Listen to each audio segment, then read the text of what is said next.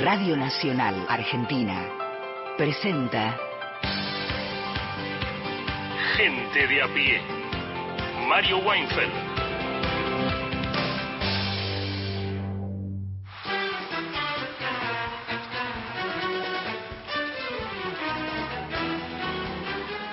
Buenas tardes a todos, todas, todes. Estamos por Nacional, Nacional Folclórica, más de 20 emisoras que abarcan, que propalan a lo ancho y a lo largo del territorio de la patria.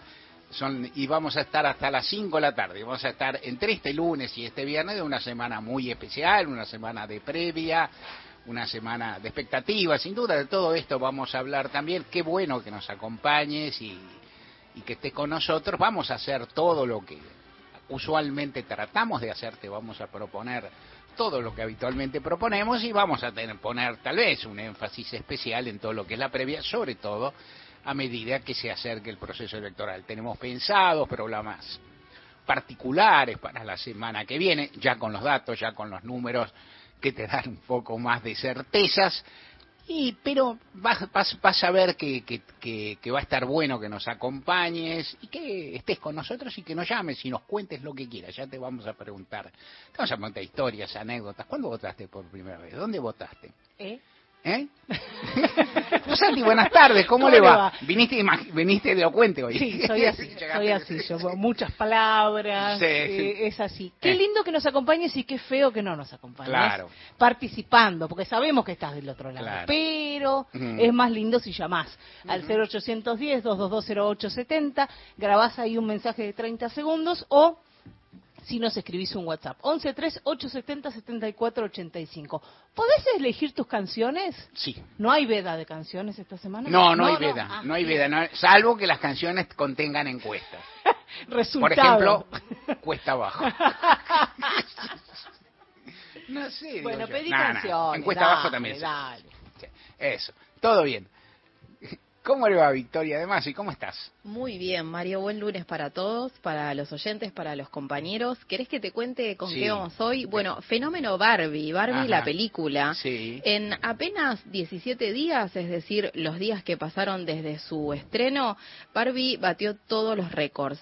Pero, bueno, yo te cuento que la fui a ver, Ajá. me encantó, no aceptaba ninguna crítica y Ajá. después, con el traspaso de los días, eh, me fueron cayendo algunas fichas y resulta que me aparecieron preguntas Barbie. Entonces las traje acá para Ajá. que debatamos un poco entre todos. ¿Está tan buena Barbie? Bueno, así nos quedamos en estado de pregunta. Así es, vamos a ver. Gustavo Vergara, buenas tardes. ¿Cómo andas, Mario? Bien. Buenas tardes. Es una semana importante, por no decir clave, para la continuidad o no de los equipos argentinos en la Copa Libertadores de América. Mañana le toca el turno a River, enfrentando al Inter en el Beira Río de Porto Alegre.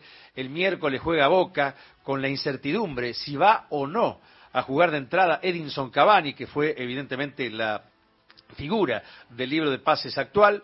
El jueves juega Racing, que tiene una patriada prácticamente frente a Atlético Nacional de Medellín. Mañana juega Argentinos Juniors en el Maracaná frente al Fluminense, tratando de jugársela también. Y también hay otros equipos argentinos que están en la Sudamericana. Hay malas noticias para River, en un ratito te cuento. Justo esta semana. bueno, nada, bueno, negoci- negociemos entonces acá pongamos sobre la mesa también las elecciones. Digo, regateemos. Bueno, Gustavo, tirame algo bueno para el cuarto oscuro, que yo, en fin, no es tan fácil. ¿Cómo, cómo va Erika Sotomayor? ¿Cómo está Forza? Hola, ¿qué tal? ¿Cómo Buenas estás? tardes. Hoy vamos a la provincia de Chubut, vamos a Gaiman, vamos a conocer a una familia, cuatro generaciones, que conservan la tradición galesa. Entonces vamos a una casa de té para conocer acerca de, bueno, de, de las tortas, del té, de, de su tradición y de su cultura, ¿no? Allí en la provincia de Chubut. En fin, muy bueno. Bueno, también tenemos, tenemos todas esas columnas, tendremos algo más. Yo tengo una buena noticia para el café que tomo acá cerca, un par de cuadras, que siempre me lo tarifa. Las buenas noticias tienen su reverso, la realidad es dialéctica Sí. y compleja. Siempre, siempre me lo tarifa, uno de los mozos que nos atiende me tarifa el café en dólares. Sí. Tenemos acordado que si el café llega a 3 dólares blue, yo no voy más. Hoy bajó. Está bajando el café en dólares blue, lo cual significa que está subiendo el dólar blue. O sea que, o sea que el café lo que me dice el mozo, y es irrebatible, es un punto, ¿eh? O sea, esto es como, como el famoso índice de Mac, ¿viste? El Big Mac y todas esas macanas, que es un muy buen café, bien, muy bien servido como se sirve en Buenos Aires, no en tantos lugares del mundo, sale un dólar, así dicho, un dólar cincuenta. Es poco, ¿no? Es decir, este, pero qué sé yo, para nosotros no es poco, es un tema. Pero el resto será también, vamos a hablar, vamos a empezar a mirar el horizonte fugitivo de las elecciones. Mariana Fossati, te pido un título. Números y expectativas para las PASO.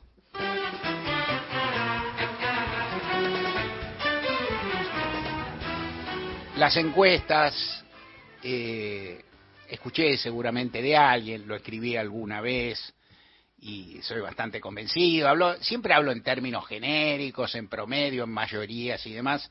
Las encuestas son una religión que entre los dirigentes políticos no tiene ateos. O sea, no tiene ateos. O sea, todos, o sea, los que aborrecen las encuestas, los que no aborrecen, los que las encargan, los que las dibujan, las creen. A veces creen en las que dibujan. ¿Cómo pueden creer en las que dibujan? No sé. Existe también y hay que, hay que recordar el gran consejo que le daba un dealer. Es un dealer, pero bueno, ¿qué, se, vas a hacer? No, no, es que, no es que nos estemos dedicando a enaltecer consejos de dealer. hablamos en sentido figurado. No me cortes, no me recortes lo que digo, no seas, no, no seas malévolo. Había un dealer en la película Scarface. ¿Qué quién es? De, Palma. Scarface, sí este que, que uh, Migue, Migue, bueno, eh, la película de Palma con, con, Robert De Niro que le, le aconsejaba al gánster al gánster titular de la peli que era Scarface nunca consumas la que vendas decía no o sea no no consumas la mercadería o merca que vendas con las encuestas no pasa eso o sea es que hay quien pide las encuestas las dibuja las presenta de algún modo y dice bueno eh, un recorte informativo, cortamela y la difunde y luego se las creen. ¿Ocurre solo eso? No. Ocurre que las encuestas son predictivos parciales, te dan te, te van dando noción de los climas de opinión, te dan dando noción del momento, contienen contienen un cálculo y un, y un pedido a los a las personas que contestan acerca de cómo votan, pero tienen más cuestiones. En el fondo, uno cree que las encuestas son más interesantes, los llamados focus group, focos de opinión, grupos bien, cuando los armas bien, grupos que discuten sobre determinadas personas, personas representativas, que discuten algunos temas, son también los climas de época, los temas que preocupan y qué sé yo. En general, los seguimientos, los números, las encuestas impactan mucho. En una preelección, por decir así, tan extensa como ha sido esta, que vaya a saber cuando empezó, pero que viene existiendo, arrastrándose desde hace meses, lo que no tiene nada que ver con los plazos legales de las campañas. ¿no? En Argentina hay un plazo legal de las campañas que no es ni mucho más ni mucho menos que en otros países, con la peculiaridad de las primarias, que te las alargan, digamos, porque te ponen una instancia más y entonces dos meses más pero es larguísimo. En marzo había campaña, sí, en marzo había campaña, en febrero había campaña, sí, en enero ponele que las vacaciones, pero había de cuándo está Milei, de cuándo se sabe que Milei iba a ser candidato a presidente, hace un rato. Cuando dijo Cristina que no iba a ser en diciembre, ¿le creyeron? ¿No le creyeron? Algunos no le creyeron. Los extraños no le creyeron y dijeron que macaneaba, que amagaba. Muchos de los propios pensaron que iba, no es que no le creyeran exactamente, pero pensaban que su punto de vista era revisable. Pero en cualquier caso, en ese momento lo dijo Cristina. Y uno de los datos más fuertes, más potentes de esta elección, que como ese escenario no se cuenta tanto, pero merece resaltarse, es que los tres últimos presidentes de la Argentina no participan. O sea, las personas que surgieron del voto popular en elecciones libres, sacando una carrada de votos cada uno de ellos, Macri en segunda vuelta, Cristina y Alberto Fernández en primera vuelta, los que gobiernan desde 2007 hasta hoy no están. Y esto no es tan evidente, no es obvio, no tiene, es decir, seguramente no estaban las previsiones hace dos años, ponele. O sea, decir, ninguno de los tres va a estar, caramba, porque por razones diversas, cada uno estará, cada uno le da, pero no está ninguno de ellos y eso es una referencia. A partir de ahí, cuando entonces se, diluye en el, en el espejo retrovisor el momento en que Macri se bajó. También se diluye aquel en que Alberto Fernández dijo que no se iba a proponer, pero está más claro que hace bastantes meses que Alberto Fernández no tenía pinta de buen candidato. O sea, no era aceptado ni en su propia fuerza, ni era mirado como un, ¿cómo decir?, como un potencial ganador de las elecciones de este año. O sea, los tres, tres candidatos muy importantes dejaron de estar y esto es una señal acerca de la valoración de los últimos gobiernos. Por lo menos de los últimos ocho años o un poquito más. O sea, lo que incluye un gobierno Juntos por el Cambio y un gobierno peronista solo para empezar. Y es una referencia. A partir de ahí, eh, Milei, que siempre fue su propio candidato, que nunca estuvo supeditado a una interna, nadie dudó quién iba a ser el candidato de la fuerza de Milei, impuso a su modo sesgos de agenda, lo que se llama, ¿no? Es decir, eh, importantes en Argentina. O sea, impuso una cantidad de temáticas, algunas bastante risibles, varias muy poco fundadas, sin embargo las planteó. Algunas se recuerdan, han quedado en el pasado, como por ejemplo aquella de la venta de órganos o la propia dolarización sobre la cual el hombre insiste, pero eh, este, no sé, vos, eh, vos, eh, con Victoria de Masi lo tenés más presente que yo porque estás más cerca de campaña. ¿Sigue hablando de dolarización o habla menos? Sí, es uno de sus ejes de campaña y insiste con la dolarización y con el cierre del Banco Central. Con el cierre del Banco Central. Por eso eso sostiene. Ahí obviamente desplaza mucho a un paradigma no ya neoconservador, sino un paradigma muy disruptivo, muy enérgico y también en materia política, las críticas a las castas,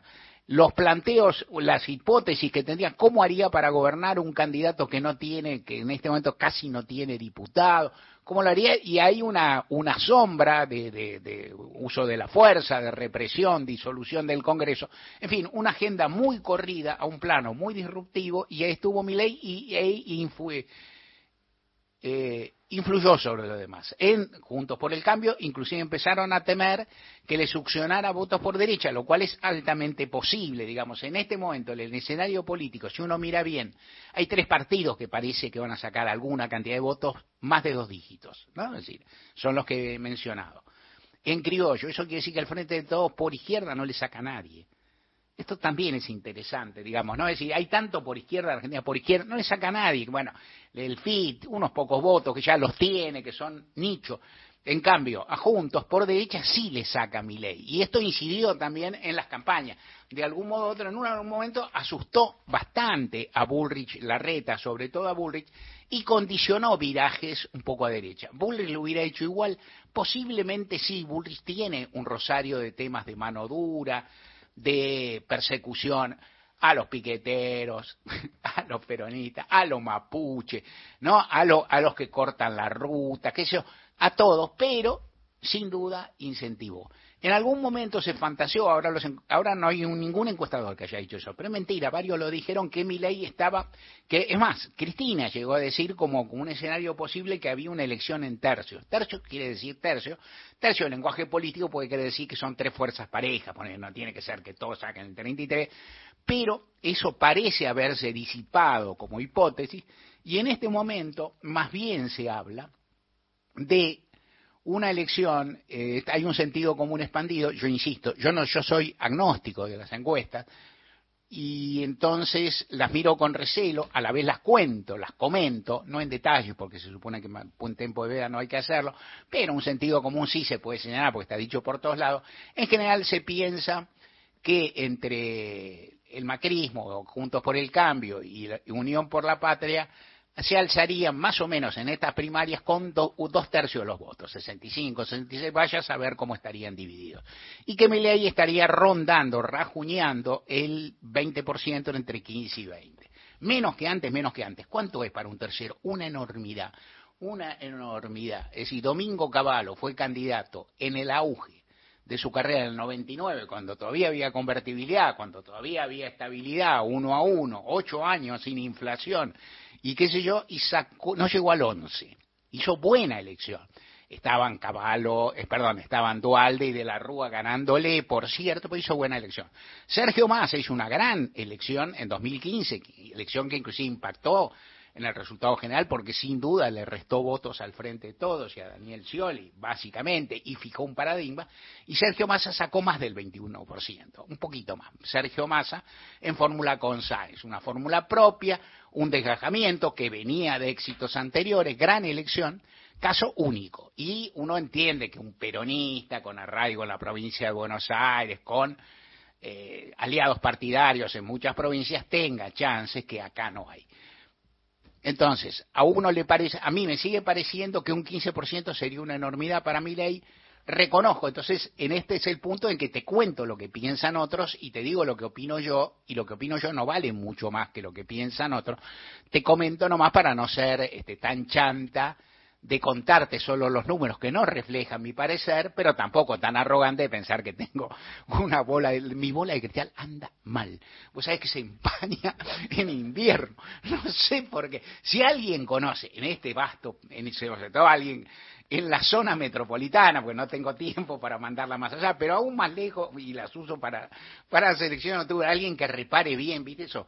es, esos electricistas de Rioba que arreglan bien que me llamen. Entonces, frente a este escenario y estos numeritos, ¿qué imaginan? Yo creo que en este momento, tal vez en las, en las dos tiendas, en Juntos por el Cambio imaginan salir primeros, en, de, de ese dos tercios sacar un numerito algo superior a los rivales, y a la vez hay una, hay una, una tendencia, una en Juntos por el Cambio, y sin duda, en Unión por la Patria, aunque no se pueda decir en voz alta, porque no se puede decir, en el sentido de que su, en Unión por la Patria no les caería mal, eh, como a Boca en algún clásico contra River, un empate. O sea, festejarían un empate. ¿Te acordás alguna vez que Pasarela se enojó, no, Gustavo? Porque, porque Boca festejó un empate. Pero Boca festejó un empate porque le íbamos ganando 2 a 0. Entonces, claro, si te van ganando 2 a 0 y empatás, festejás. Si vos venís de atrás, como viene Unión por la Patria, y todavía hay para disputar, tal vez también un empate no es mal resultado. Vos no lo podés decir a gritos, menos en la previa, pero ahí está.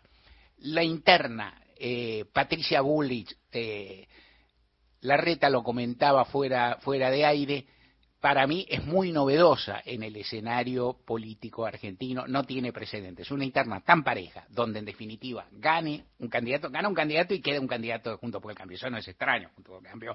Lo que es extraño es que se caiga un candidato tan importante. Esto no pasó. Macri cuando ganó, la otra vez le ganó a figuras que no, no le hacían sombra, ¿no? Es decir, Macri ganó a Carrió, le ganó a Ernesto Sanz, no importaba, digo, no, no, es decir, era, una forma casi, casi de validarse, no era mucho más. Habría que remitirse para ver un resultado tan drástico a la interna de Menem contra Cafiero o a la interna de la Rúa contra eh, Graciela Fernández Mejía. Es así que definieron algo, pero están separadas las elecciones. Pero eso se parece un poco, esto no se parece, acá se va un candidato opositor sumado a Macri, que es muy importante, que va a perder el domingo. Eso es muy importante. Y a partir de ahí empiezan en, el plano, volviendo al frente de todos, ¿qué es lo que eh, plantean sobre todo cerca de Sergio Massa? Que es necesario que Massa salga primero en el conteo individual de los votos, o sea, que el candidato más votado. Es bastante posible que salga, según las profecías, pero entonces eso lleva a decir, bueno, eso es lo más importante y eso lleva a decir, en la interna no voten a Grabois, voten a Massa derecho, porque esto favorece. Es un buen argumento, uno puede acordar o no acordar. Mi visión es que mucho más importante, y por supuesto es también opinión minoritaria, subrayo, mi visión es que es más importante ver cómo sale la sumatoria del frente de todos versus la sumatoria junto con el cambio. O sea, si a mí en criollo de ese tercio me dicen, bueno, Massa saca el 33% y juntos contra uno de Grabois pone el 34 y juntos saca el 38, no es buen resultado. En cambio, si me dicen Massa saca el 30, Grabois el 5 y juntos saca el 32, es buen resultado, pues yo creo que aparte Massa tendrá capacidad y fuerza gravitatoria, si gana la interna, que todo parece sugerirlo, como para sugerir eso. Estoy diciendo algo de como votar jamás, no lo diré nunca. En la Argentina, Victoria debe saber más que yo y si no va a poder mirar. En Argentina en general los periodistas no decimos a quién vamos a votar. Ahora todo está muy relajado, ¿viste? Está muy relajado en un mal sentido, está muy excitado, al revés. Hay mucha bronca, mucha identificación, mucha segmentación, y si no se dice, se deja entrever, digo, ya se sabe por lo menos en qué banda vota cada uno. Históricamente en general no se ha dicho, y quien siempre se ha diferenciado en ese sentido y siempre es entretenido, y ha manifestado ese, como a veces se manifiestan los medios en Estados Unidos, que lo hacen, a veces los medios, no sea los periodistas, ¿no? El New York Times dice, vamos a estar con este, vamos a estar con aquel. Es Horacio Berbisky, pero a título personal, Horacio Berbisky, por lo menos que yo recuerde, del año 99, desde que fue la interna de esta, de la, de la alianza, Horacio Berbisky dice el día de la votación a quién va a votar. Yo soy partidario de no decir, aunque cualquiera puede imaginar a quién no votaría, y digamos así, el espectro en el que estoy, pero soy partidario de no decirlo. Son posiciones, son lecturas, por supuesto, se admite cualquier otra. Va a haber, eh, ¿cuánta gente va a haber crucial? ¿Cuánta gente, cuánta gente va a haber el nivel de presentismo? Hasta ahora ha sido bajo comparado con elecciones anteriores, eh, con, quiero decir, las elecciones provinciales, comparado con las elecciones eh, provinciales homólogas, o sea, la de 2019, ahora habrá que ver, es importante que vote gente, no solo porque esto puede cambiar el escenario, sino porque esto acrecienta la legitimidad. ¿Cómo está el clima? Lo iremos. Uno puede tener una serie de hipótesis, a esta altura es mejor mirar los números del domingo y sacar una serie de conclusiones sobre datos sólidos que seguir especulando. Recuerden que estamos en Facebook, nos encuentran con el nombre del programa, que hay un podcast en Spotify para volver a escuchar fragmentos de los programas ya emitidos y en Twitter somos arroba gente de a pie AM. Se bajó en la estación de aquel pueblito, caminó por sus calles ateridas, recordó las palabras de su padre, es tan claro ese cielo de mantilla. Las casitas apenas dibujadas atardecen grisáceas y cancinas en hilera debajo de los árboles. Todas son para ella parecidas. La que está cortada justo al lado del enorme almacén que da la esquina es la nuestra Raquel. Llame a su puerta y pregunte si está Marga Usted sabe de ellas, las ha visto en las fotos que guardo de esos días. Son mis buenas hermanas, las mayores. Dígales que las quiero tanto, hija. Llámeme para paso, llámeme con el alma, hijita mía. Tráigame si es que puede, cuando vuelva, un poquito de tierra de mantilla. Con los ojos cerrados se ha quedado, aspirando ese olor a mandarina. Ay, qué lejos que queda Buenos Aires, de este cielo infinito de mantilla.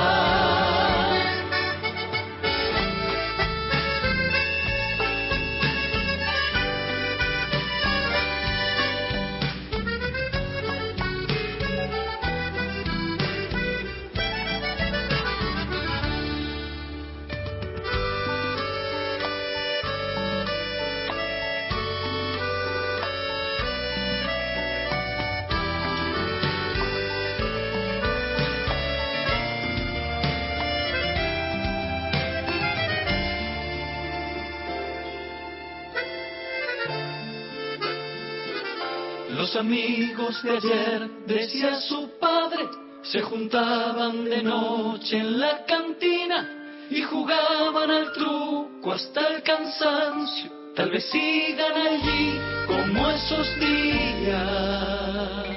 Cuando llegue pregunte por el Nacho, pídale que le cante, niña mía, nunca habrá de encontrar cantor como ese llámame del mejor, qué maravilla.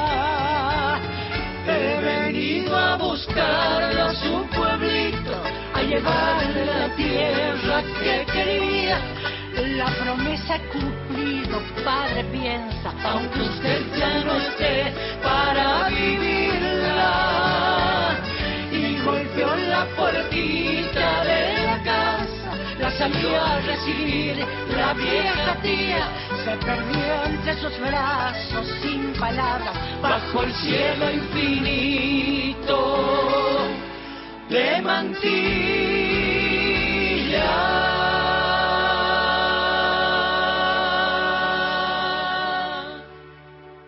Cielo de Mantilla de Teresa Parodi cantaban Los Saloncitos con Ofelia Leiva.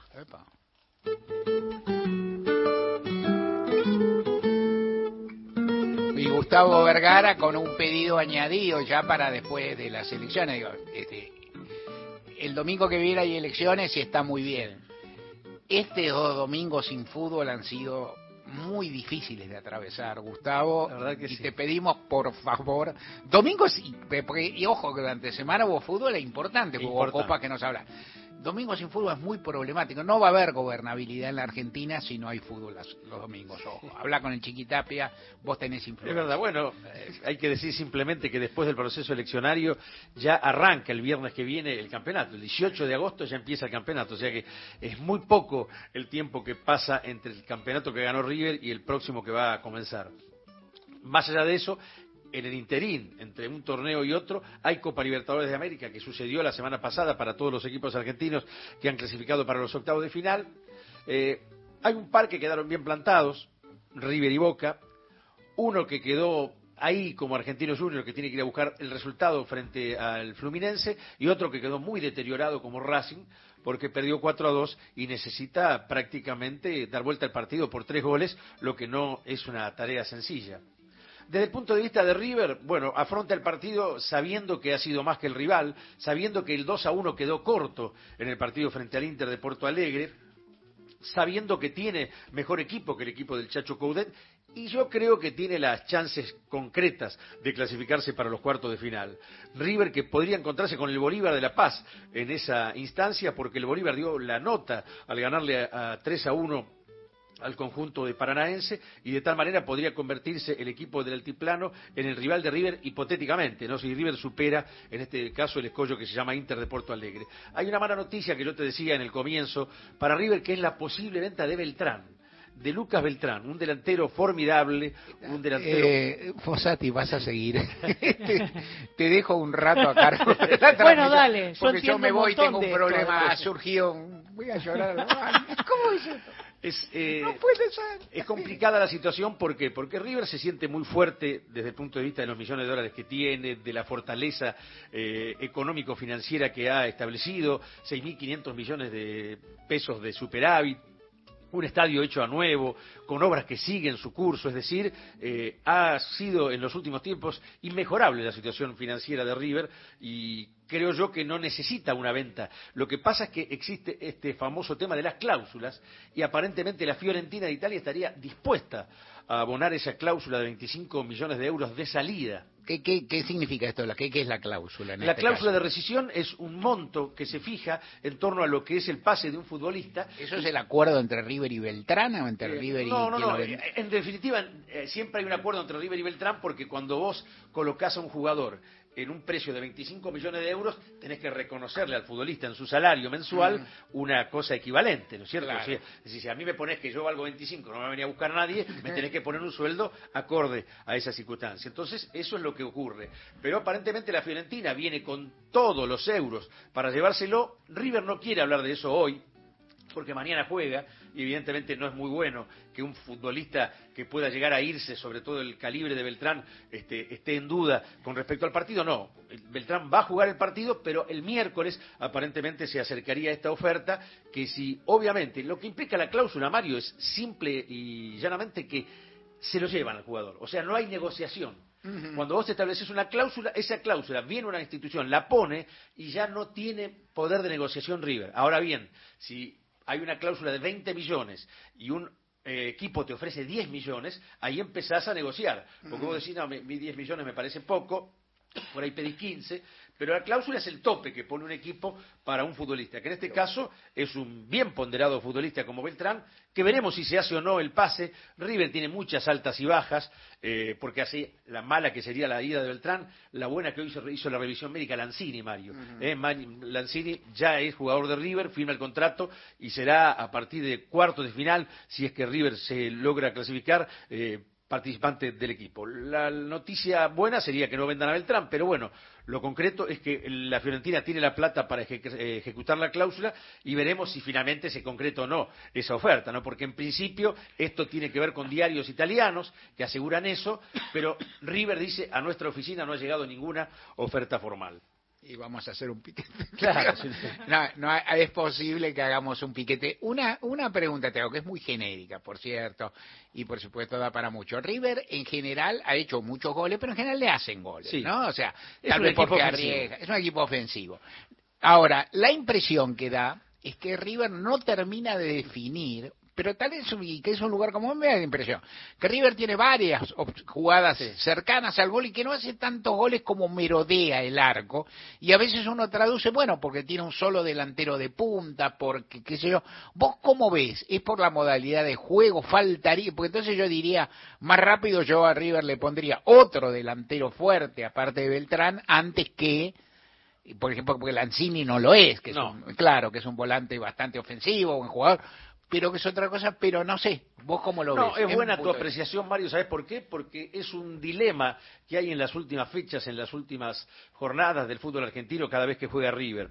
Porque hay una parte importante, sustancial de los hinchas de River que entienden, más allá de los nombres, que debiera estar jugando Solari. Claro. ¿Eh? Solari cuando ingresa hace la diferencia. El otro día, sin ir más lejos, hizo los dos goles frente al Inter de Porto Alegre. Partido anterior, Solari había sido figura frente a Racing, autor de la asistencia del primer gol, que de alguna manera abrió el partido. Es decir, eh, si bien es cierto que todos ponderan la situación de Enzo Pérez como capitán, como emblemático futbolista, y otros también a Nacho Fernández, piensan los hinchas de River, la mayoría, que debiera estar jugando Solari, porque creo que con Solari y Beltrán River concretaría más las oportunidades que genera. El otro día, sin ir más lejos, de, apoyándome en lo que vos expresabas, el arquero Rochet fue la figura de la cancha. ¿no? River llegó, ganó 2 a 1 y podría haber tenido una cifra no escandalosa, pero sí una cifra de goleada. Y habría definido la serie River si no fuera por o la falta de definición, en este caso, o la gran capacidad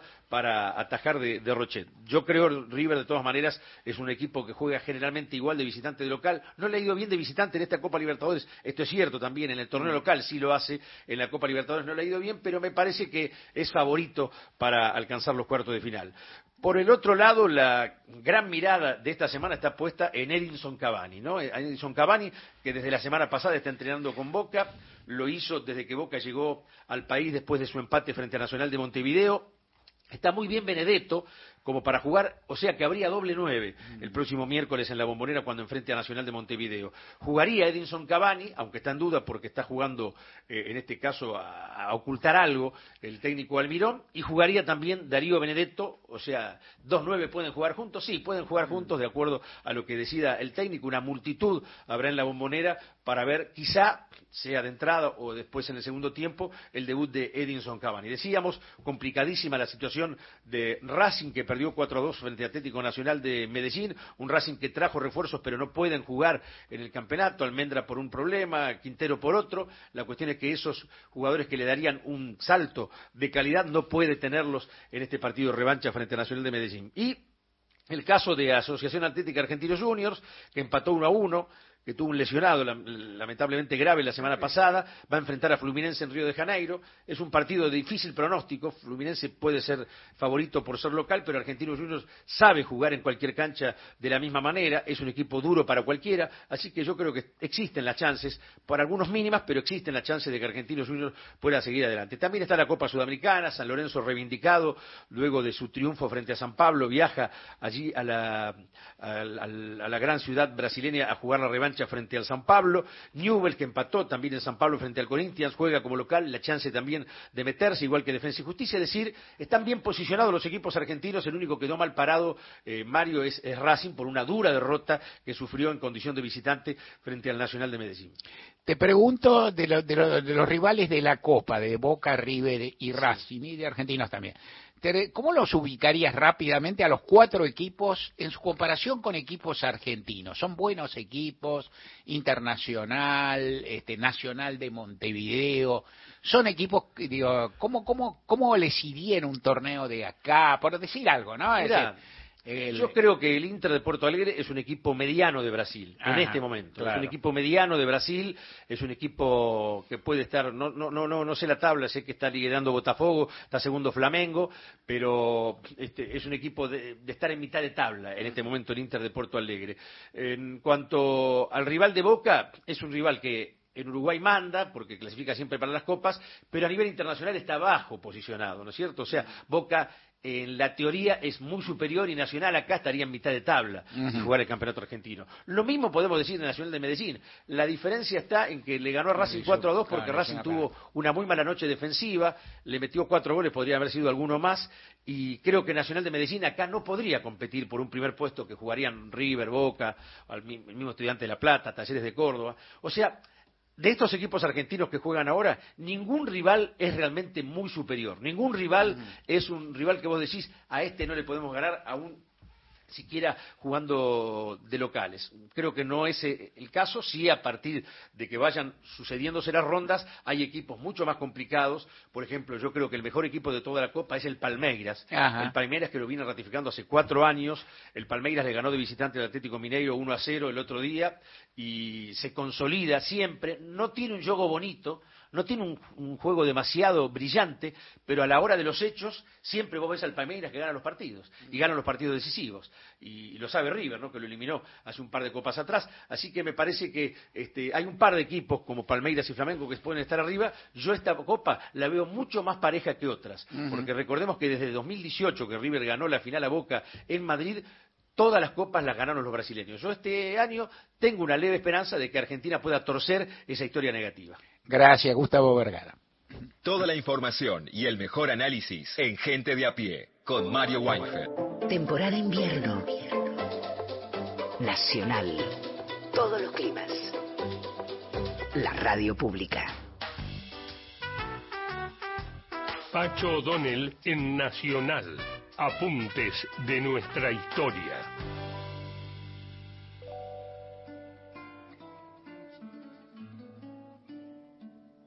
Las ordenanzas reales prefirieron el término pacificación al de conquista. La pacificación empezaba con un discurso dirigido a los indios. El amonestador les explicaba el origen de la autoridad del Papa y de cómo éste le hizo donación al rey de España de las nuevas tierras descubiertas por Colón, o mejor dicho, invadidas por europeos. Le ruega y requiere que apresten su pacífica obediencia a la Iglesia, al Papa y a ellos, comprometiéndoles en cambio todos los beneficios de su buena voluntad. Pero si la sumisión exigida no fuese la respuesta, el documento no ahorraba ásperas amenazas de guerra y esclavitud, que inevitable y fatalmente era lo que seguía la lectura, cuando la misma llegaba a realizarse, claro. Fray de las Casas cuenta que cuando los españoles querían asaltar a un pueblo indígena, marchaban calladamente hasta llegar a muy corta distancia. Textual, y allí aquella noche, entre sí mismos en susurros, se apregonaban o leían el dicho requerimiento diciendo, caciques y indias de esta tierra firma de tal pueblo, hacemos saber que hay un Dios y un Papa, y un rey de Castilla que es señor de estas tierras, venid luego a le dar obediencia, etcétera, etcétera, y si no, sabed que os haremos guerra, y mataremos y captivaremos. Si excepcionalmente los intérpretes facilitaban la comprensión a los indígenas, estos, según el citado Oviedo, solían responder con burlas y amenazas. Respondieronme que en lo que decía que no había sino un Dios, y que éste gobernaba el cielo y la tierra, y que era señor de todo, que les parecía bien, y que así debía ser, pero lo que decía que el Papa era señor de todo el universo, en lugar de Dios, y que él había hecho merced de aquella tierra al rey de Castilla, dijeron que el Papa debiera estar borracho. Cuando lo hizo, pues daba lo que no era suyo, y que el rey que pedía y tomaba tal merced debía ser algún loco, pues pedía lo que era de otros. Volvé a escuchar estos apuntes de nuestra historia por Pacho O'Donnell en www.radionacional.com.ar. Todas las tardes, de 15 a 17, gente de a pie, Mario Weinfeld, en la radio pública.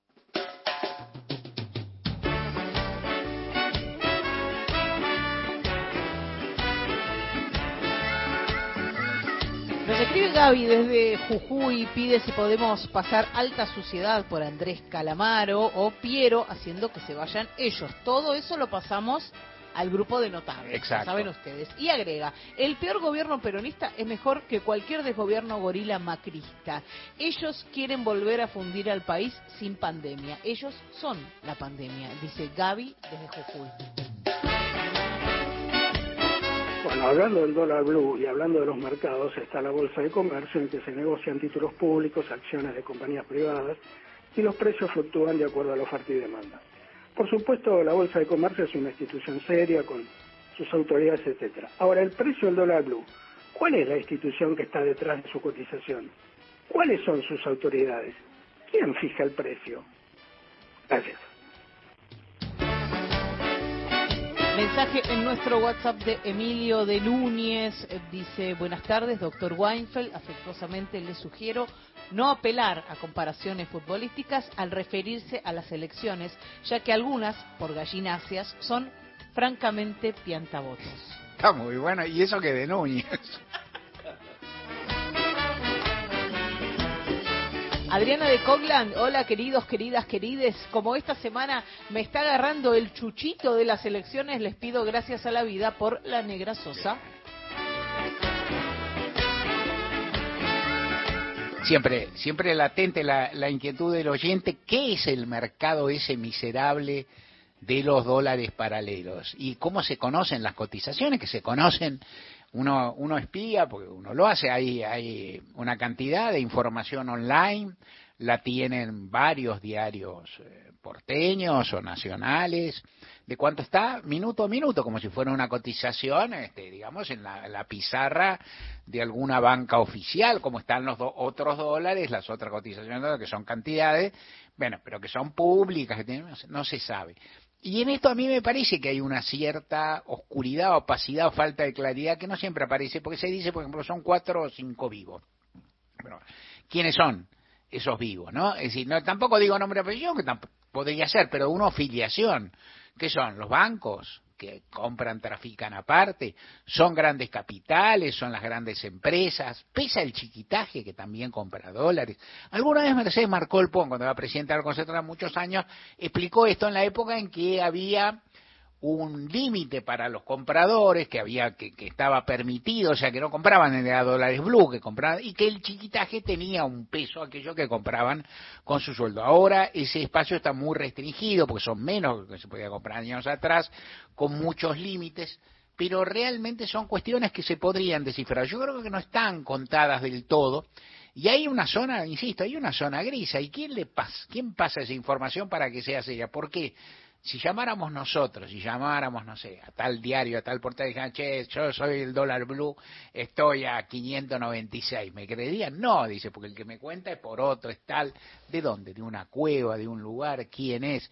¿Por qué están tan sincronizados? Son pocos entonces los que venden en- haciendo mercado, digamos. Uno ve la cantidad de arbolitos y piensa que son muchos, pero no es así, es decir, los arbolitos eran varios y las cuevas eran menos, qué sé yo.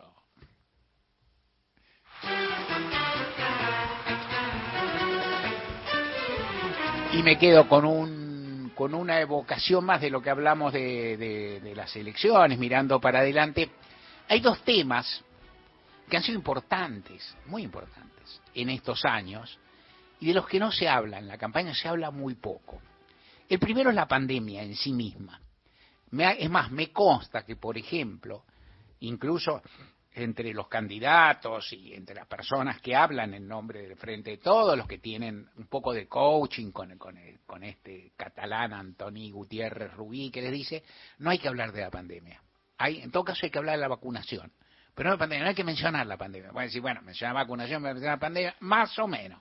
¿no? Es decir, la pandemia es un recuerdo cruel en la vida de la gente y no hay que, eh, hay una- un sentido común, trabajado en el sentido de que las personas prefieren no escuchar hablar de eso. Ni siquiera para decir que se resolvió bien, pues se resolvió bien quiere decir que hay problemas y aparte te puede quedar un rezago de muchas cuestiones. ¿Esto es explicable? Bueno, en parte sí, en parte no.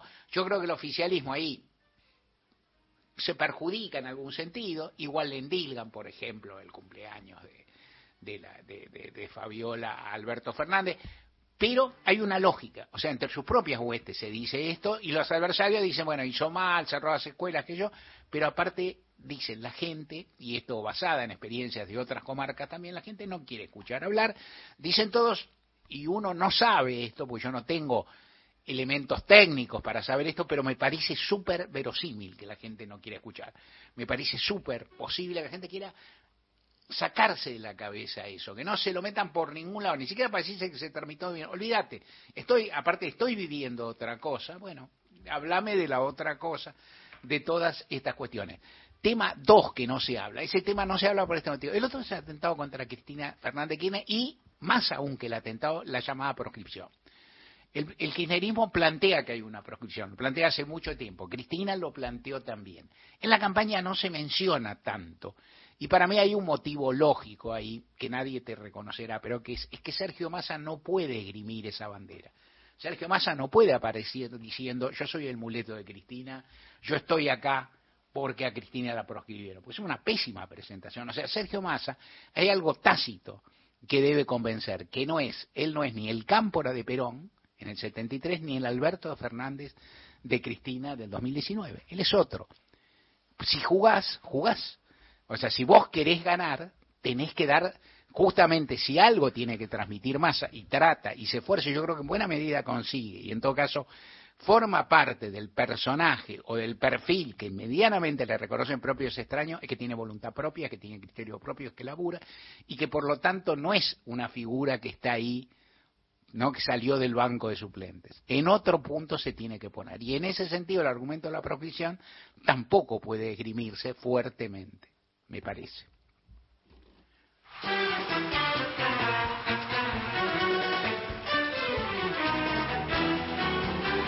A ir ahora a las noticias de las 4 de la tarde con el servicio informativo de Radio Nacional. Recuerden que nos pueden llamar al 0810-2220870. Nos pueden escribir un WhatsApp también al 113-870-7485. Las noticias y volvemos hasta las 5. Seguimos con ustedes en Gente de a pie por AM870, Radio Nacional Folclórica y más de 20 emisoras.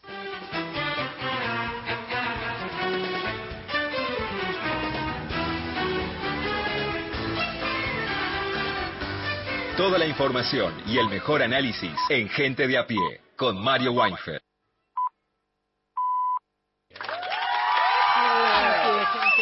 ¿Cómo? Tranqui, Tranqui, tranqui, sí. Sí. Y Eh, me parece que fueron, me, me parece fueron más para Rodo Flores que para Pepe Undiano. Y sí, compartidos, Sí, sí, compartidos. me pareció, sí. En el control central de Radio Nacional, Hernana Bella. Las y los columnistas son Lorena Álvarez, Victoria De Masi, Mariana Enríquez, Miguel Fernández, Hernán Fredes, Juan Manuel Carp, Paula Nicolini, Martín Rodríguez, Beto Solas, Erika Sotomayor, Gustavo Vergara y Gerardo Villar. En la locución, Mariana Fossati. Eh, en esto en este esfuerzo ¿no? de- Sí. del equipo que me sostiene Sí, en este programa claro. para armar las consignas, para Mm. eh, presentar algo creativo. para no repetir. Para no repetir. Bueno, no lo logran. Se ve No, que es un equipo veces- medio olvidado. no, debe, debe haber sido varios elencos, porque que no ser, conocen lo que propusieron los otros. Pagamos mal, entonces la Claro, gente se va. claro, es lo que sí, pasa. sí. Bueno, ¿qué va a hacer? También se lo llevan de Hollywood. Sí, algunos Sí, nos sí, lo roban. Grammy. Eh, se nos ocurrió tan, el tango y los meses. ¿Para qué van a aparecer los meses en los tangos? Bueno, vamos a comenzar hoy con un tango muy antiguo. Sorprendida estoy porque este tango es del año 24. O sea, va a cumplir 100 años. La verdad que el- ando bien con las cuentas. Bien. El tango que se llama Griseta, un tango de Enrique Delfino. La música, la letra es de José González Castillo, el papá de Cátulo Castillo, No. que fue aquel que eh, animó a Cátulo, a Homero Mansi, a Sebastián Piana a que se metieran con la música, a que compusieran, a que escribieran, a que se formaran.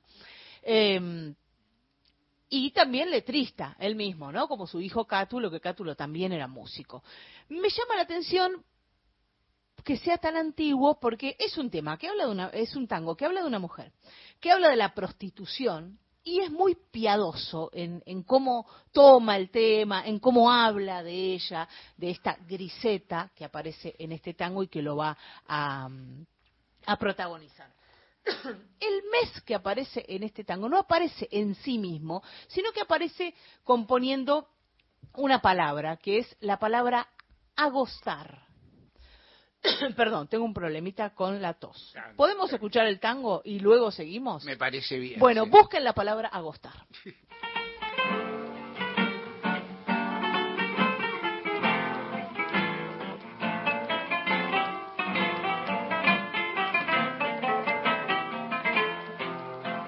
Mezcla rara de museta y de mimí, con caricias de Rodolfo y de Jonar. Eras la flor de París que un sueño de novela trajo al arrabal. Y en el loco divagar del cabaret, al arrullo de algún tango compadrón, alentaba una ilusión. Soñaba con de Grie, quería ser Manon. Francesita, que trajiste pispireta, sentimental y coqueta, la poesía del Cartier. ¿Quién diría que tu poema de griseta solo una estrofa tendría la silenciosa agonía de Margarita Gautier? Más la fría sordidez del arrabal, agostando la pureza de su fe, sin hallar a su duval, secó su corazón lo mismo que un mujer. Y una noche de champán y de cocó, al arrullo funeral de un bandoneón, pobrecita se durmió, lo mismo que Mimi, lo mismo que Manon. Francesita, que trajiste pispireta, sentimental y coqueta, la poesía del Cartier. ¿Quién diría que tu poema de griseta solo una estrofa tendría la silenciosa agonía de Margarita Gautier? Ahí escuchábamos la versión de Griseta de Ignacio Corsini. No sé si alguna vez lo escuchamos acá, Corsini, pero eh, hay una versión de Goyeneche que a mí me gusta mucho, mucho, Sí. mucho, pero trato de escaparle a lo que me gusta mucho, mucho, mucho, porque tengo tendencia. ¿En la vida o es en como el- el, en la vida o en la- esta? No, no, en, la vida. Son casi como las comparaciones gallináceas. Claro, Hay sí. que escapar Alguna- de hay eso. que escapar. Bueno, entonces trajimos esta versión de Ignacio Corsini del tango Griseta de Enrique Delfino y José González Castillo. Ahí decía, más la fría sordidez del arrabal agostando Sí. la pureza de su fe.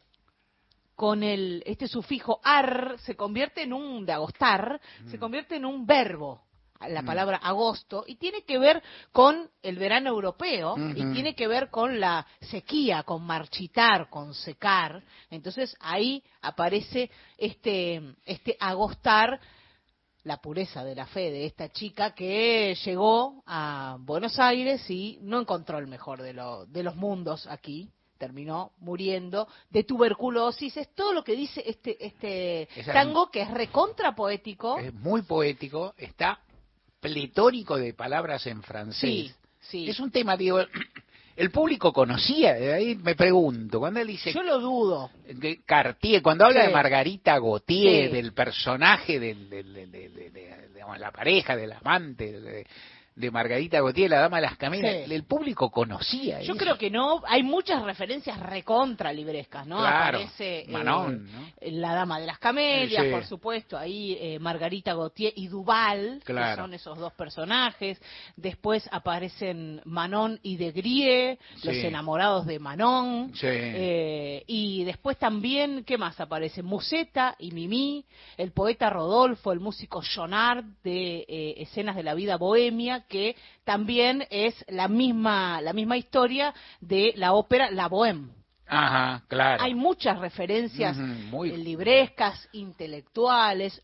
Yo dudo que, Claro. que la gente Yo de la época escuché- conociera todas esas referencias. Lo que habla esto es de la formación de José González Castillo. Totalmente, bueno, y de, de- de esa, del berretín de, de- de todas esas personas por, por Francia y por Sí. París, ¿no? El, el lugar que lo- los enamoró, los alucinó como a tan, o sea, a los tangueros como a Hemingway, digamos, o a- o a- o a- este es un tema para hablar con Mariana Enríquez, ¿no? Para ver con recorrida. Otra cosa se me ocurre como como tanguero de segunda línea, esta historia es la historia de Madame Yvonne contada en términos más trágicos. Sí, totalmente. ¿No? Porque la, totalmente. es la francesa que viene, Madame Yvonne, se queda y echa raíces, hace unos mangos, pero bueno, también se echa, digo.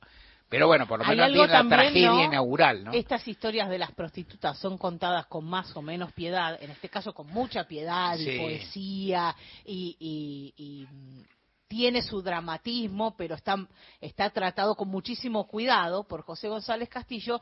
Eh, lo que sí, estas histo- historias nunca terminan bien. No. Jamás terminan bien. Siempre terminan agostándose ellas. ¿Y Griseta qué, qué, qué significa? Griseta, eh, no tengo idea qué Ah, significa. mira vos, no, bueno, no sé qué es. No, no sé, no sé. Claro. Pero lo podemos buscar, ¿por qué no? Bueno. Espacio cedido por la Dirección Nacional Electoral. ¿Por una jornada laboral de seis horas para que tengamos trabajo con derechos? En las PASO no te resignes. Levanta a la izquierda. Levantá la izquierda. Miriam Bregman, presidenta. Nicolás del Caño, vice. Frente de Izquierda. Lista 136. ¿Cuándo son las elecciones?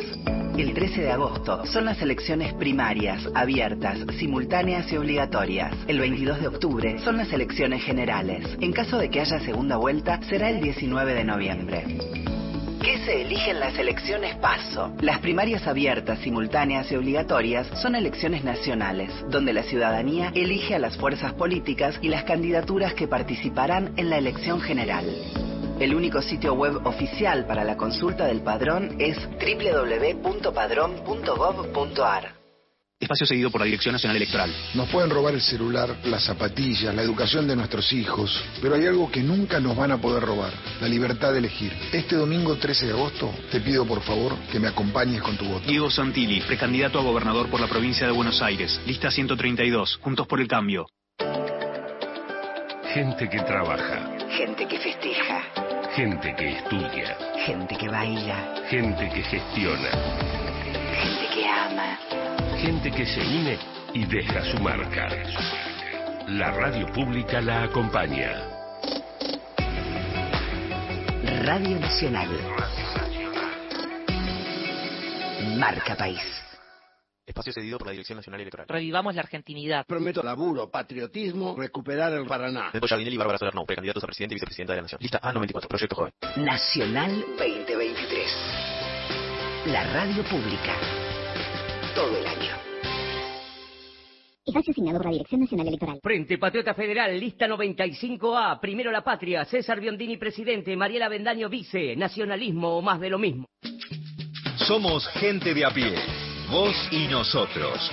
Mario Weinfeld en Nacional.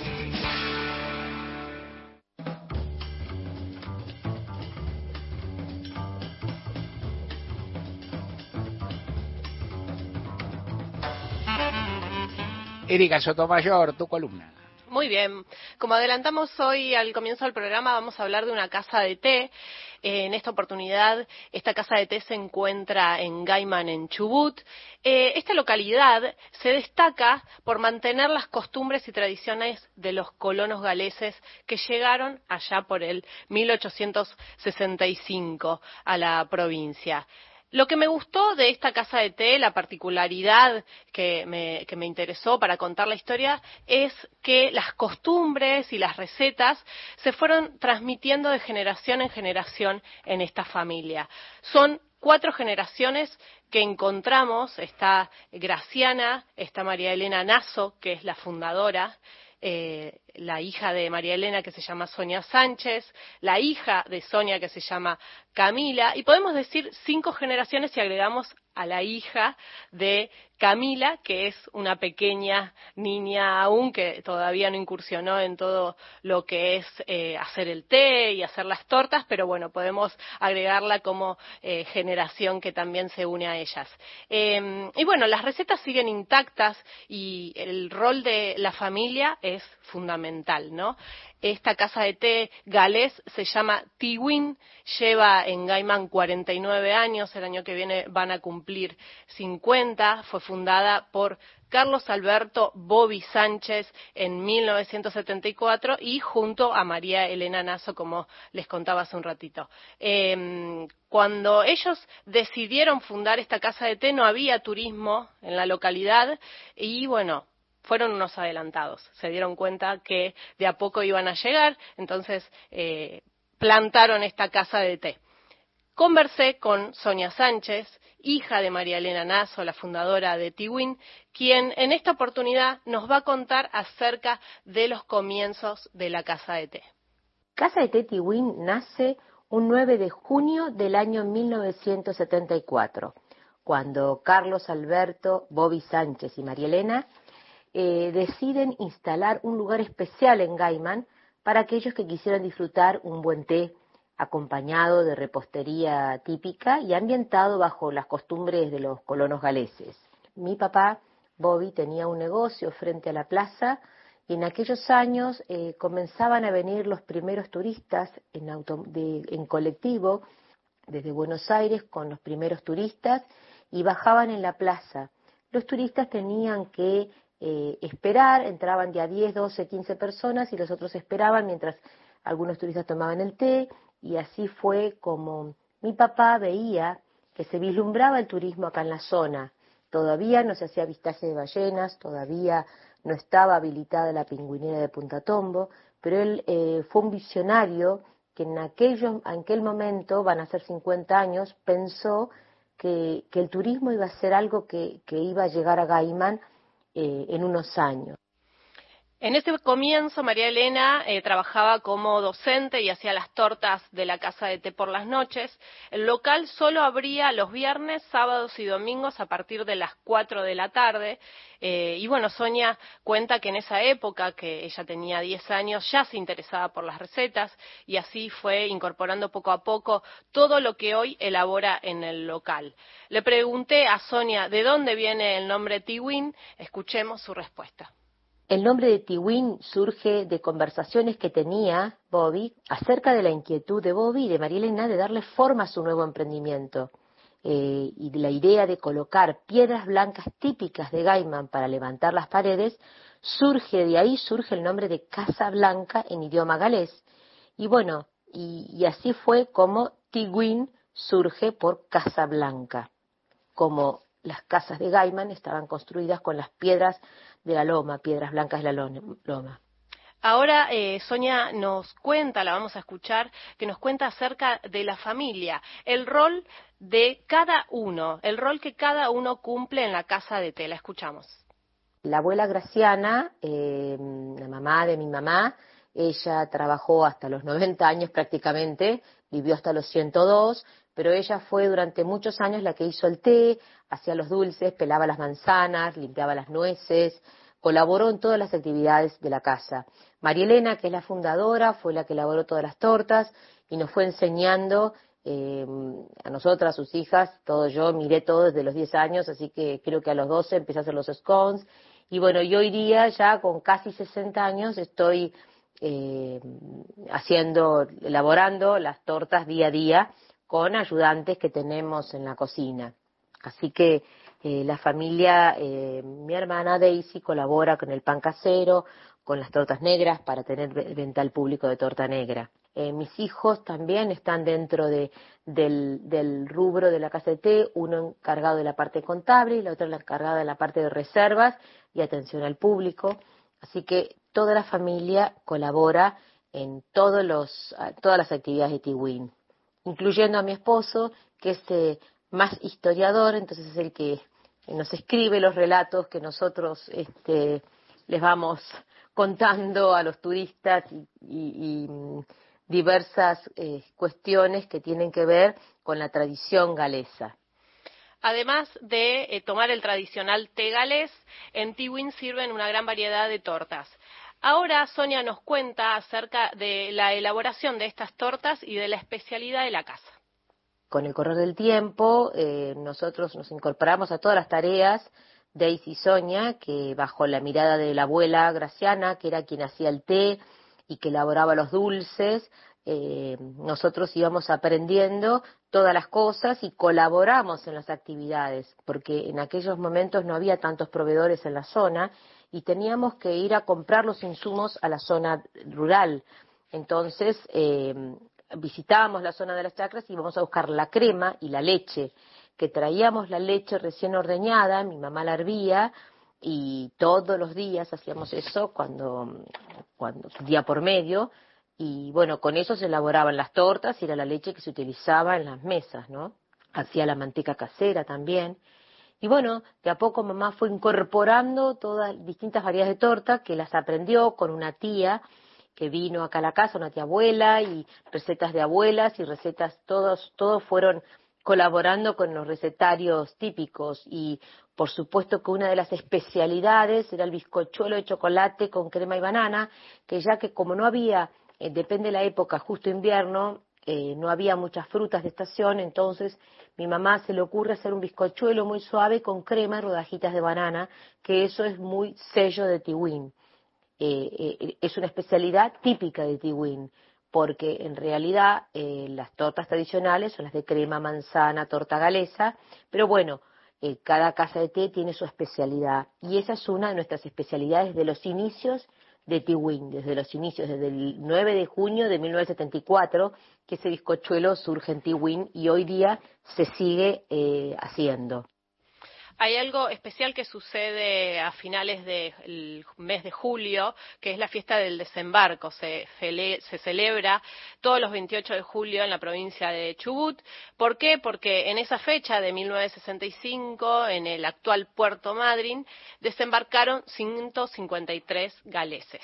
De allí es que dio inicio a la colonia eh, galesa y bueno, en Chubut ese día es feriado y bueno, se, festeja, se celebra en toda la localidad. Los pobladores y turistas suelen reunirse por la tarde en las casas de té a tomar el té justamente o en las capillas galesas que están abiertas al público y bueno, comparten allí la ceremonia del té. Eh, escuchemos ahora a Sonia que nos cuenta acerca de este festejo que se dio justamente hace unos días. Gule Glianet significa fiesta del desembarco. Gul es fiesta, Gliañay es desembarco, y eh, se celebra la llegada de los galeses el 28 de julio de 1865.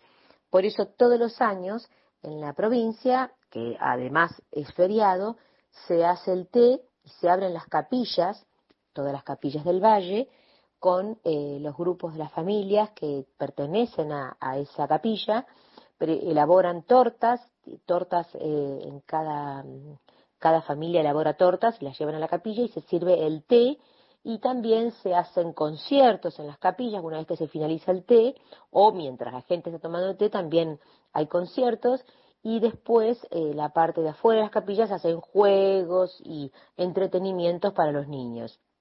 Es muy lindo el 28 de julio porque toda la gente del valle se acerca a compartir un, servicio de té. Y por supuesto que las casas de té, como nunca, eh, trabajamos, como todos los días, con las puertas abiertas para que el público nos pueda visitar. Bueno, por último, eh, el año que viene, como les había dicho, cumplirán 50 años. Entonces, así Sonia nos describe todo este tiempo recorrido. Tiwin está pronto a cumplir el año que viene 50 años y quiero aclarar que es el día de hoy que se siguen haciendo y elaborando las tortas de manera mm, artesanal, todo casero, todos los días se van elaborando las tortas y se hacen con la misma, con el mismo entusiasmo y la misma pasión eh, con la que empezó mi mamá eh, aquel junio del año 74. Así que tratamos de, compartir eh, las costumbres, el trabajo y la cordialidad con todos los que nos visitan para que eh, el momento que, que estén en Tiwin sea único. Bueno, Mario, escuchábamos a Sonia Sánchez, hija de María Elena Nazo, fundadora de Tiwin, en donde podemos encontrar tradiciones, eh, bueno, de la cultura galesa en nuestro país. Interesante y, y el apellido Sánchez dice que las sangres se mezclaron en la Argentina. También en una Exactamente. colonia, dice un lugar con una colonia, una colonia de tan fuerte. Bueno, en la Argentina, por suerte, Sí, sí, sí. y por orgullo todo se mezcla y nos dieron ganas, ¿no? De comer.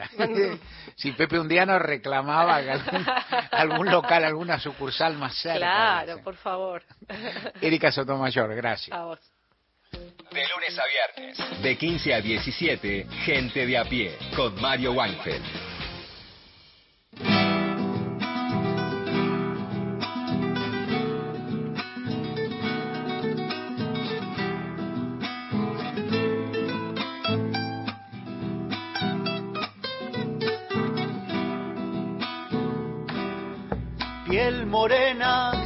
Azucena, sombra de la madrugada, rojo vino, puñalada, y das la vida por nada, rojo vino, puñalada, mi bien, y das la vida por nada, por las calles, baila y baila, terror de tempraneras, gime el parche y la comparsa, clava en tu piel mil puñales, gime el parche y la comparsa, mi bien, clava en tu piel mil puñales, piel morena de azucena, quien te pudiera olvidar, yo voy llevando la pena que deja la noche de tu carnaval. Yo voy llevando la pena que deja la noche de tu carnaval.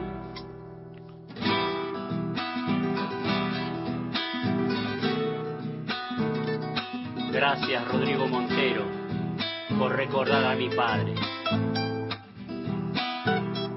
Y nos vamos con la segundita nomás. Tamboriles de la vida que vibran hasta sangrarme por las calles de esa herida.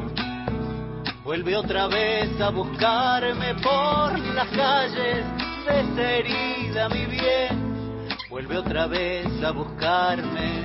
Tras la mueca muere el corso, llora en mi pecho el payaso, ya no baila, piel morena, corazón hecho pedazos, ya no baila, piel morena, mi bien, corazón hecho pedazos, piel morena de azucena, quien te pudiera olvidar.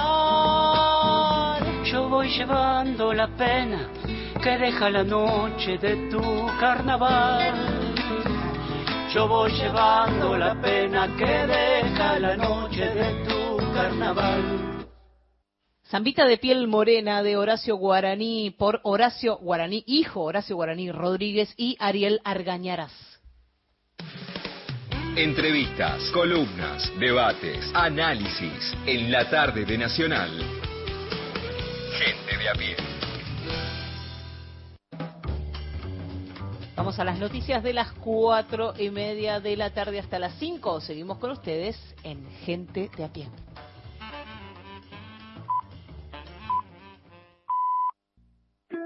Los temas centrales del día están en Gente de a pie. Mario Weinfeld en la radio pública.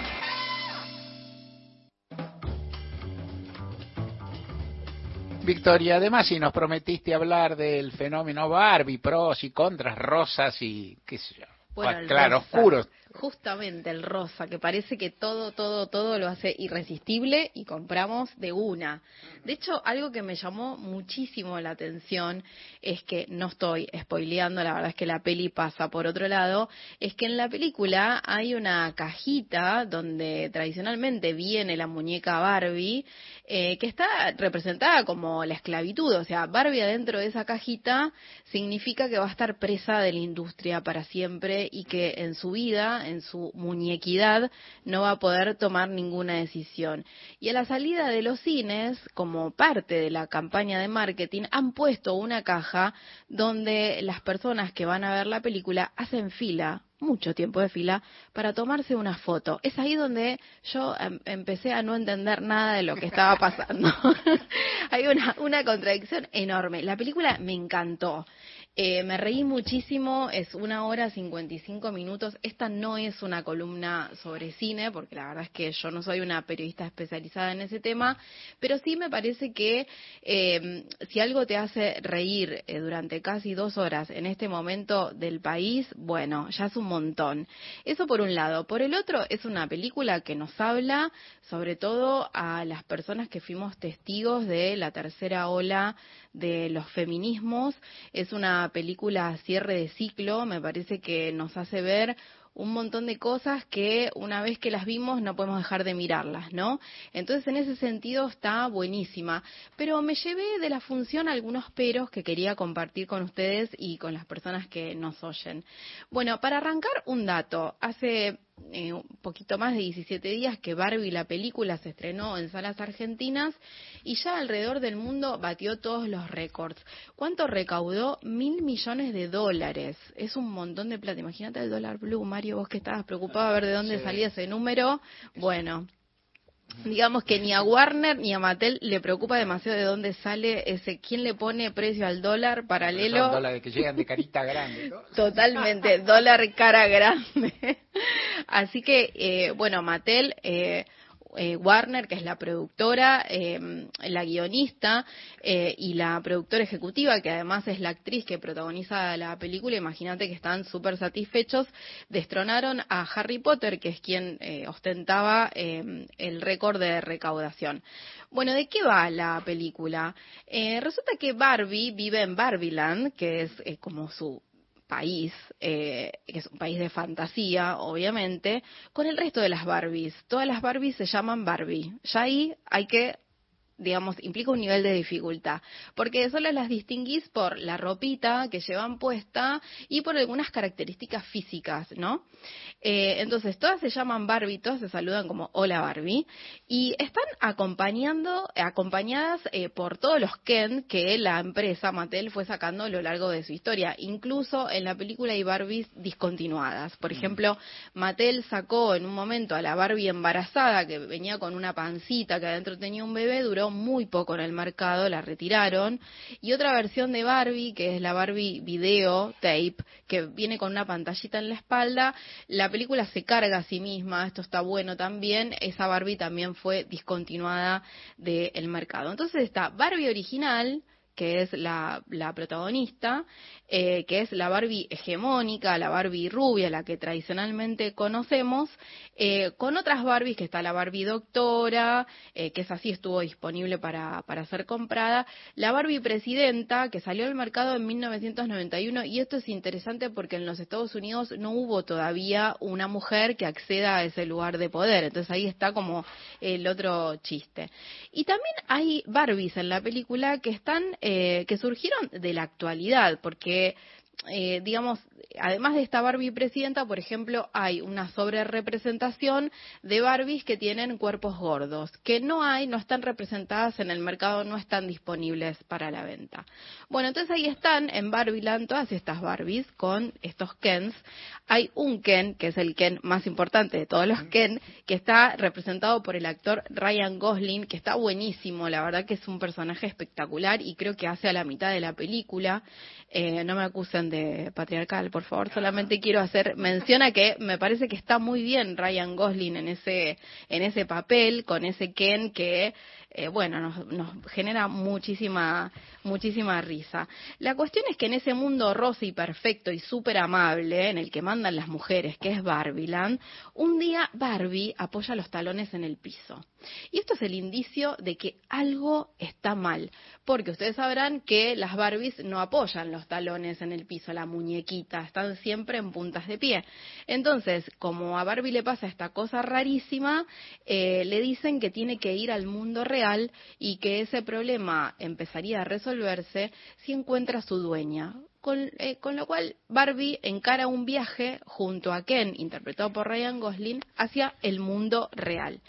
Eh, la película entonces sucede entre esos dos mundos, digamos. Eh, es una sátira en sí misma, está muy, muy bien lograda, es muy linda de ver y además con mucho humor, que siempre está bueno, pone en cuestionamiento el comportamiento general de los varones. Digo en general porque por supuesto no atañe a todos los varones, ¿sí? Pero casa, va cazando algunas características particulares que hacen a los varones y los pone en forma de humor. Y además nos hace ver los alcances del patriarcado. Eso está buenísimo. Al tiempo que interpela ciertas actitudes femeninas, porque la verdad es que el patriarcado no existiría sin el sometimiento propio de las mujeres que estamos intentando desarmar. Bueno, decía esto, que me reí muchísimo, muchísimo, y eso sí quiero rescatarlo porque la verdad es que mm, uno sale del cine feliz y te diría empoderada. Yo milité la película dos días hasta que empecé a pensar un par de cosas en torno al argumento de la, de la película.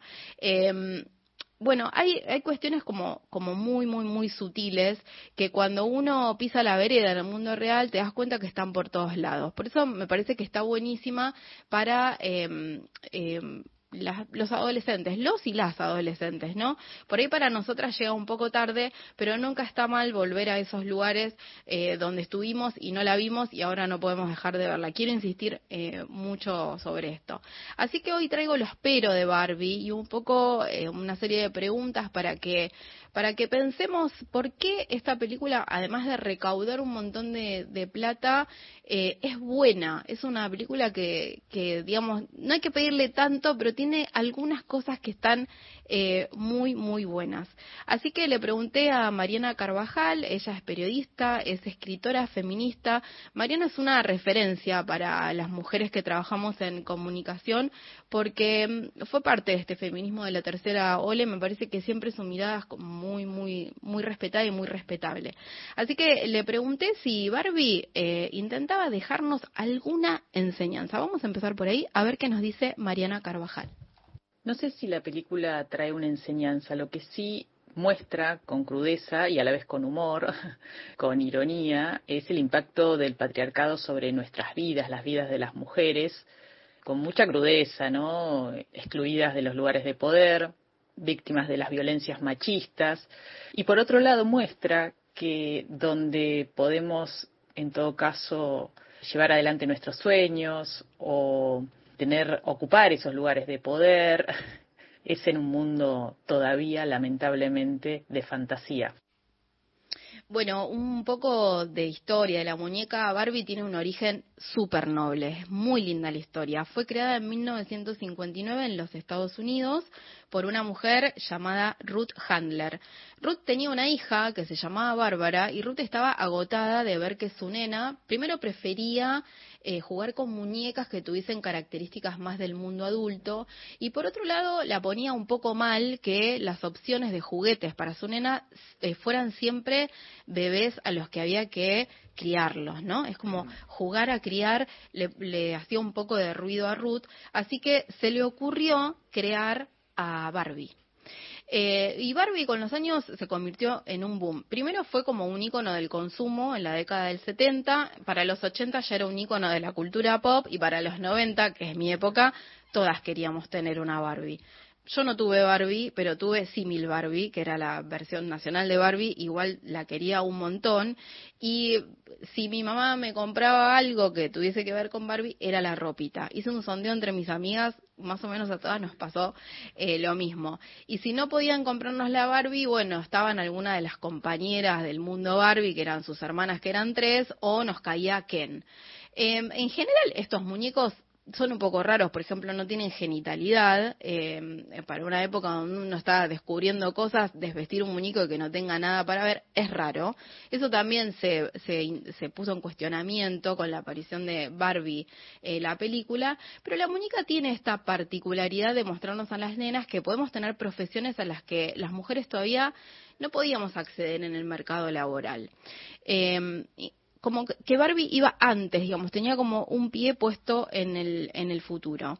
Eh, desde los feminismos eso también se cuestionaba porque no, digamos, no es posible en la vida real que una mujer ostente el físico de Barbie, no dan las proporciones para eso, pero sí te daba margen para pensar que vos podías ser astronauta. Y eso siempre está bueno. Entonces Barbie siempre se movió entre esos dos lugares, entre lo posible y lo imposible. Eh, seguimos escuchando a Mariana Carvajal, periodista y escritora feminista, que profundiza todavía más sobre esto de muñecas, mujeres y trabajo. Es interesante, si una revisa la historia de la muñeca, que salió en 1959, encontramos que, por ejemplo, la Barbie astronauta salió creo que 13 años antes de que las mujeres puedan ser admitidas en la NASA, ¿no? Y de hecho hay Barbie presidenta y todavía en Estados Unidos no logró ocupar ese cargo, ¿no? Una mujer. Ahí vemos ese, ese juego, ¿no? Donde los modelos de esta muñeca, que por otra parte fue muy criticada desde los feminismos por sus curvas, su cuerpo imposible, ¿no? Con esas, si uno quiere llevar a la realidad esas medidas, es un cuerpo irreal, pero por otro lado ha permitido jugar a las niñas y a los niños que hayan querido jugar también con una Barbie a soñar con proyectos o, o vidas posibles más allá de la crianza y el cuidado de un bebé. Bien, escuchábamos a Mariana Carvajal y voy a dar algunos nombres. Por un lado está Greta Gerwin, que es la guionista, es una, guionista que ha escrito, entre otras producciones audiovisuales, historias de un matrimonio, es decir, que ya viene transitando esos eh, esos discursos más de esta última época, está bueno, escribe muy bien. Y la productora es Margot Robbie, que además es la actriz que hace de Barbie. Y por otro lado está eh, la corporación que fabrica la muñeca, que es Mattel, y la corporación audiovisual, que es Warner. Entonces, una de las preguntas que yo me hacía cuando terminé de ver la peli, pasaron unos días y aparecieron estas preguntas, es por qué una mega empresa como Mattel tiene la necesidad de hacer una película que tiene la intención de reversionar de alguna manera a Barbie. Y sobre esto le pregunté a Fiorella Sargenti, ella es periodista y conductora, entre otros podcasts, junto a Santiago Calori de Hoy tras Noche. Es un podcast especializado en cine y Fiorella Sargenti me compartía su opinión. Por un lado tenemos que los que seguimos la carrera de Greta Gerwig y los que estamos constantemente leyendo noticias de la industria y demás, sabíamos que la película tenía esto medio de caballo de Troya, que Greta Gerwig, directora y guionista, y eh, Margot Robbie como productora, estaban haciendo una película muy cargada de mensaje y de, todo lo que, digamos, su, su visión política, social, cultural. Y por otro lado teníamos a Warner y a Mattel diciendo, incluso ejecutivos de Warner, no es una película feminista. Y Margot Robbie diciendo que, ¿qué? ¿A qué te referís? Porque Mattel lleva muchos años tratando como de acomodar, de ayornar la marca Barbie y hacerla que, que, que, de alguna manera vuelva a tener esa relevancia cultural que tenía antes y tratando de, lidiar justamente con eso, con sus contradicciones, ¿no? Con esta cosa de siempre mostrar un ideal, lo hegemónico y a la vez con toda la parte de lo estético y la imagen, los estándares de belleza, pero a la vez funcionar como una especie de, vehículo en el que las nenas podían depositar sueños y ah, si Barbie puede, yo puedo y todas estas cuestiones. O sea, esas contradicciones son parte de, de Barbie desde siempre. Entonces me parece a mí personalmente lo, lo más interesante. Escuchábamos a Fio Sargenti, ella co-conduce el podcast Hoy tras Noche junto a Santiago Calori. Se los recontra recomiendo, a mí me ayudó a ordenar ideas porque cuando fui a buscar reseñas en medios gráficos, críticas de la película, o sea, algo muy tradicional, me costó mucho encontrar algún texto. Ofrezco disculpas si alguno lo hizo y a mí se me pasó, pero la verdad es que lo que fui a buscar a los medios tradicionales no encontraba nada que fuera un poco más allá de la gacetilla, ¿no? Que es como siempre uno cuando está en estos tanques quiere saber un poquito más. Entonces, mm, digamos, volviendo al tema de esta columna, ¿por qué a Barbie le va tan bien? Quiero hacer un señalamiento sobre algo que me llamó muchísimo la atención y tiene que ver con la acción de marketing en redes sociales. ¿Por qué? Bueno, porque además del color rosa irresistible y esto de que te pongan una caja a la salida del cine y te parezca que está buenísimo sacarte una foto ahí cuando que la película dice todo lo contrario, no lo puedo creer esto. Por eso voy a volver una y otra vez sobre, ojo, ¿dónde nos tomamos fotos? Porque puede salir mal. Eh, lo que hicieron eh, fue contratar a influencers, ¿no? Eh, entonces veía en redes sociales que había eh, muchas eh, referentes de ese mundo de virtual eh, absolutamente hegemónicas que además de recomendarte algo de la peli aprovechaban para venderte un perfume o una ropa o entonces eh, me costaba un poco eh, seguir empoderada después de ver Barbie si después yo recitaba, o sea, terminaba siendo yo un objeto y sujeto de consumo, o sea, como algo ahí seguía haciéndome eh, ruido. Entonces, esa campaña de marketing de alguna manera se desentendió de una parte de la película que te está diciendo que vos podés salir de ese lugar de consumo, de ese lugar de belleza inaccesible y que no solamente en un mundo de fantasía podés eh, cumplir tus sueños. Veía que, terminábamos eh, a punto de comprar un producto que tuviese que ver directamente con una película que nos está mostrando todo lo contrario. Pero bueno, yo voy con la esperanza de que eso va a pasar muy rápido y que va a quedar un fondo que está bueno. Entonces, entre esos ruidos que me dejó la película, hay uno en particular que quiero pensar, eh, que es que Barbie pone muy rápido a los varones en el lugar de enemigos. Eso también, digamos, me lo llevé y se lo pregunté a Fiorelli, a, perdón, a Fiorella Sargenti, que puso un poco en orden estas ideas. La escuchamos a Fio.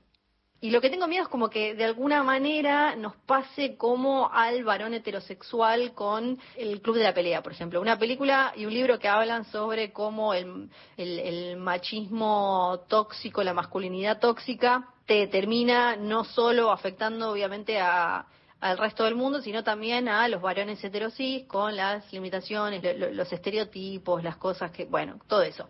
Pero, ¿qué pasó? Esa película fue como mal entendida, medio también como la película Born in the USA, la, la canción Born in the USA de, Bruce Springsteen.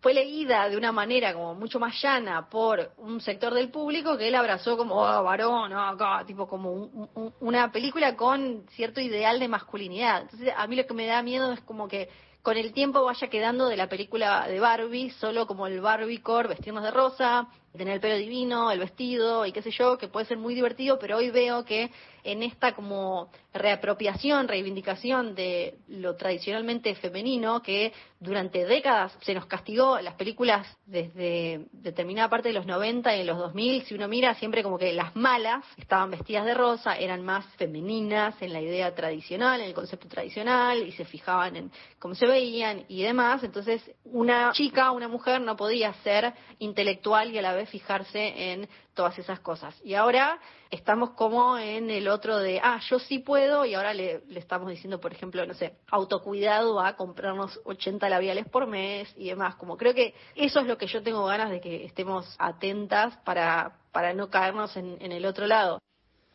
Bueno, Mario, si te parece, vamos cerrando, pero tengo miedo que la gente de Barbie empiece a perder plata después de escuchar esta columna.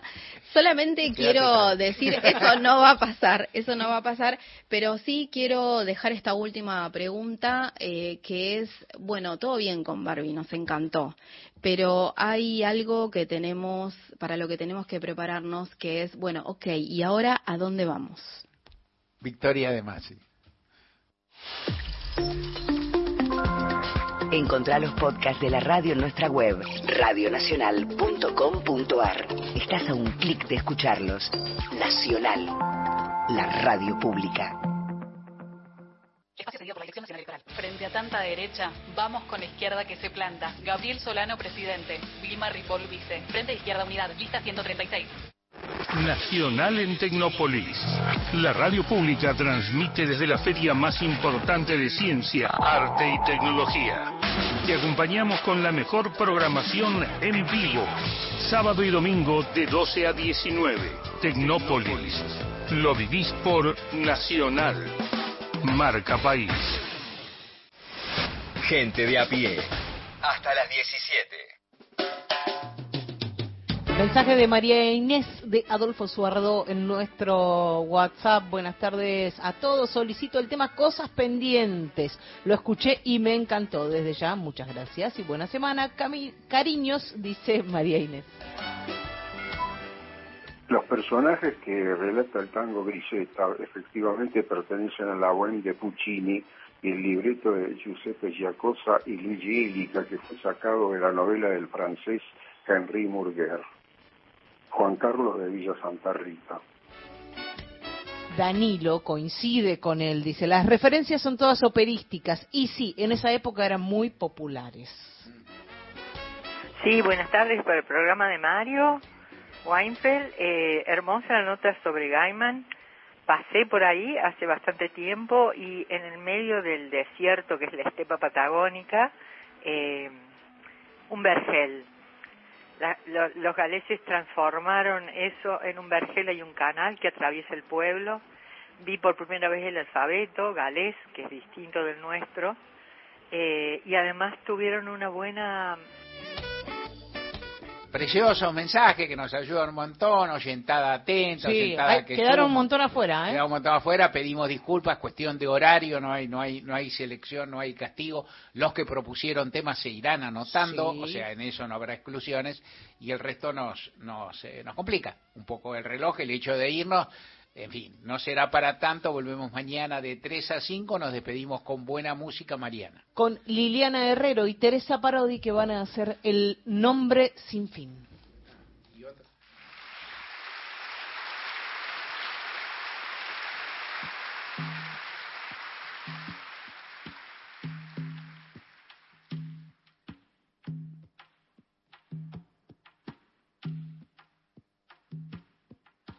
Hay muchas formas de entender, escuchar, interpretar y dirigirse a un pueblo.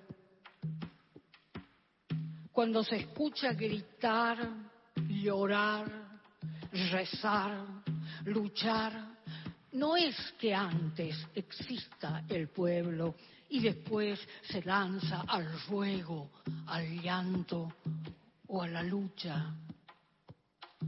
Es en ese preciso momento en que el pueblo se crea a sí mismo, reconociéndose en el espejo húmedo de sus propias lágrimas y en las calles llenas de gritos surgidos de su propia conciencia.